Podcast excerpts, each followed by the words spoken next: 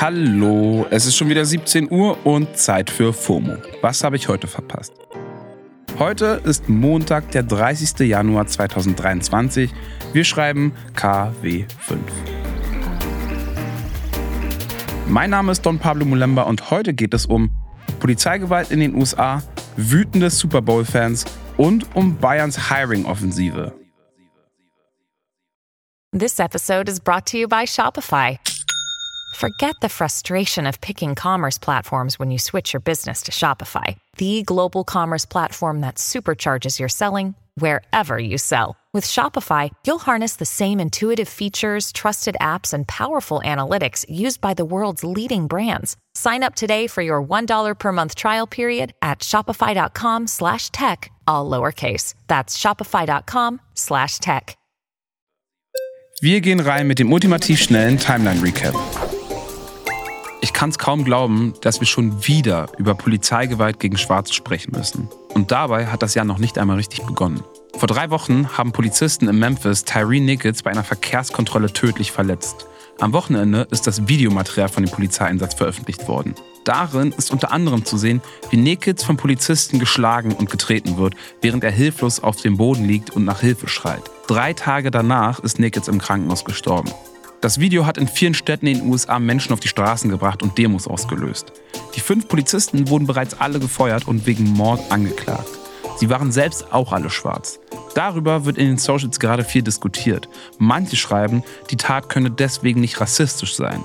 Ich möchte an der Stelle den Schriftsteller James Baldwin zitieren. Wir haben immer gesagt, wenn du schon einen Polizisten rufen musst, und das taten wir fast nie, dann versuch um Himmels willen, dass es ein Weißer ist. Ein schwarzer Polizist weiß viel mehr über dich als ein weißer Polizist und du standest schutzlos vor diesem schwarzen Bruder in Uniform, dessen ganzer Lebensinhalt darin zu bestehen schien, zu beweisen, dass er zwar schwarz war, aber nicht so schwarz wie du. Mehr Profit durch KI? Das Newsportal BuzzFeed will bald den Chatbot ChatGPT für die Content-Erstellung nutzen. Es soll da vor allem um die beliebten Quizzes auf BuzzFeed gehen. Die kennt ihr bestimmt. Im Sinne von, welcher Disney-Charakter bist du? In einem internen Memo hat der BuzzFeed-CEO Jonah Peretti an seine Mitarbeitenden geschrieben, dass künstliche Intelligenz eine größere Rolle für BuzzFeed spielen wird. Und seitdem das bekannt ist, hat sich der Wert der Firma an der Börse einfach mal verdreifacht. Bei den Angestellten soll die Ankündigung aber vor allem sehr viel Unruhe ausgelöst haben. Kann ich verstehen. Im Mai ist es endlich soweit. Das 49-Euro-Ticket kommt. Eigentlich sollte es ja schon zum 1. Januar eingeführt werden, aber jetzt haben sich Bund und Länder endlich geeinigt. Ab dem 1. Mai sollen wir das 49-Euro-Ticket kaufen können. Die Landkreise sehen das allerdings immer noch ziemlich kritisch. Sie glauben, dass das zu früh ist und zu vielen Problemen führen könnte. Der Präsident des Landkreistags Reinhard Sager fordert, dass erstmal der Nahverkehr ausgebaut werden soll, weil ein Billigticket löst halt nicht die Engpässe beim Nahverkehr in vielen Teilen Deutschlands. Er hat sinngemäß gesagt, was nützt mir ein billiges Monatsticket für einen Bus, der nicht fährt? Wo er recht hat? Das deutsche Reality-TV hat eine neue Königin. Gestern hat Jamila Rowe das Finale von Ich bin ein Star, holt mich hier raus gewonnen. Ja, ich habe so hart gekämpft. Ich nehme diesen Titel an. Rowe ist eigentlich Visagistin und Model und war schon in einigen deutschen Reality-TV-Formaten zu sehen. Jetzt hat sie sich gegen die anderen Finalistinnen Gigi Birofio und Lukas Cordalis durchgesetzt. Auf Social Media schreiben viele von dem bewegendsten Happy End im Reality-TV ever. Viele feiern ihren Sieg, vor allem, weil sie so natürlich und authentisch Rowe im Dschungel gewesen ist. Glückwunsch! So, und jetzt noch ein Sportupdate. Dänemark hat die Handball-WM gewonnen und ist damit zum dritten Mal in Folge Weltmeister geworden. Das gab's noch nie. Die deutschen Handballer haben sich gestern gegen Norwegen immerhin noch den fünften Platz gesichert. Aber wir sind woanders Weltmeister geworden. Und zwar im Hockey. Im Finale hat Deutschland gegen Belgien einen 2-0-Rückstand noch gedreht und dann in einem krass spannenden Penalty-Schießen gewonnen. Das ist quasi wie das Elfmeterschießen beim Fußball, nur mit ein bisschen mehr Anlauf. Auch hier Glückwunsch. Das war der ultimativ schnelle Timeline-Recap. So Leute, und jetzt Football. Es steht fest, wer in zwei Wochen im Super Bowl steht. Die Philadelphia Eagles gegen die Kansas City Chiefs. Die Football-Community ist ziemlich hyped und auch hier in Deutschland gibt es ja immer mehr Fans. Aber gerade ist nicht nur das Ergebnis der Halbfinals Thema. In den Socials und in New York sorgt jetzt nämlich der Support der Philadelphia Eagles von einem New Yorker Wahrzeichen für ziemlich viel Ärger. Passt auf. Im Halbfinale haben die Philadelphia Eagles gestern gegen die San Francisco 49ers gespielt. Wie gesagt, die Eagles haben gewonnen. Und New York hat dann das Empire State Building in den Vereinsfarben der Eagles beleuchtet. Grün-Weiß. Klingt erstmal gar nicht so schlimm. Aber die Eagles sind halt der Rivale von den New York Giants, also einem der beliebtesten Footballteams aus New York. Das New Yorker Wahrzeichen erstrahlt in den Farben von New Yorks größtem Konkurrenten. Für viele in New York ein absolutes No-Go. Was das Ganze noch schlimmer macht, die Philadelphia Eagles haben die New York Giants erst vor einer Woche selbst aus dem Turnier geschmissen. Das ist in etwa so, als ob Werder Bremen den Hamburger SV aus dem DFB-Pokal wirft und Hamburg dann ihren Dom in grün-weißen Farben schmückt. Der Twitter-Account vom Empire State Building hatte dann ein Foto von dem grün-weiß leuchtenden Hochhaus gepostet. In den Socials haben viele erstmal gedacht, dass das ein Scherz ist. Inzwischen gibt es mittlerweile krass viele Memes und Reaktionen darauf. Die prominente NFL-Reporterin Mina Kimes hat auf Twitter kommentiert, habt ihr eine Wette verloren?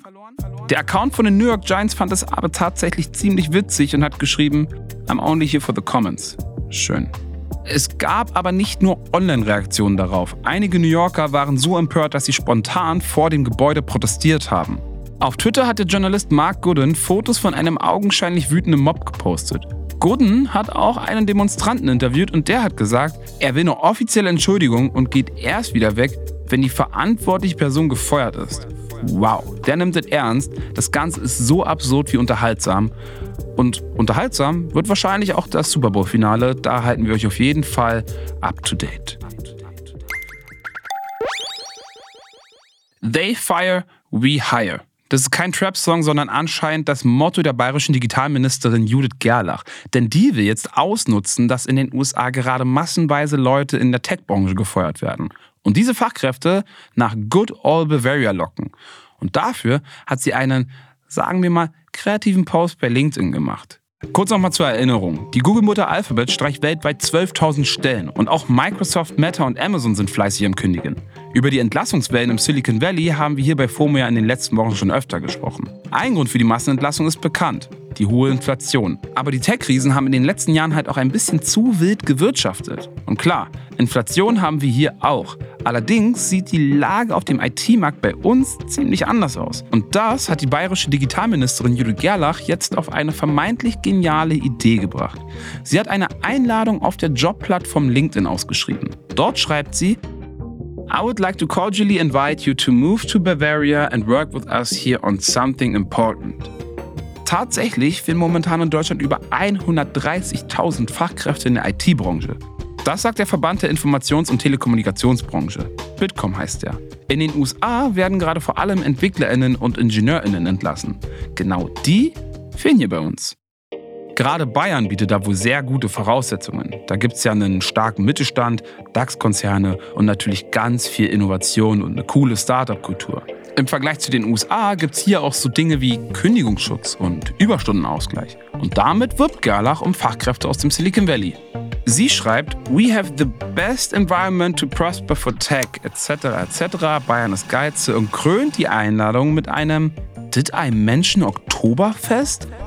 Also eins muss ich festhalten, ich finde es echt löblich, dass Judith Gerlach versucht, Fachkräfte aus dem Ausland nach Bayern zu lotsen. Das zeigt auch, dass sie einen guten Job machen möchte, was ja nicht immer bei allen PolitikerInnen der Fall ist. Viele Leute in den Kommentaren feiern Judiths Initiative auch wirklich ironiefrei. Doch genauso viele Leute weisen darauf hin, dass Deutschlands bürokratischen Hürden alles andere als einladend auf die Fachkräfte vom Silicon Valley wirken. Vielleicht wirkt aber auch Judiths Versuch einfach nur ein bisschen cringe. Das kann auch daran liegen, dass sie sich bei LinkedIn als Digital Soul beschreibt. Wahrscheinlich liegt die Wahrheit wie so oft zwischen den Meinungen. Also, guter Gedanke von Judith, aber Deutschlands Bürokratiemonster ist abschreckend. Vielleicht braucht es auch mehr als nur eine LinkedIn-Einladung. Es zieht ja kein Mensch freiwillig von San Francisco nach Augsburg. Da braucht es schon ein bisschen mehr Anreize. I said what I said. So Leute, heute mit FOMO und wir hören uns morgen wieder hier auf Spotify. Habt ihr schon unseren Monatsrückblick vom Samstag gehört? Wie hat er euch gefallen? Schreibt uns das doch mal an fomo.spotify.com.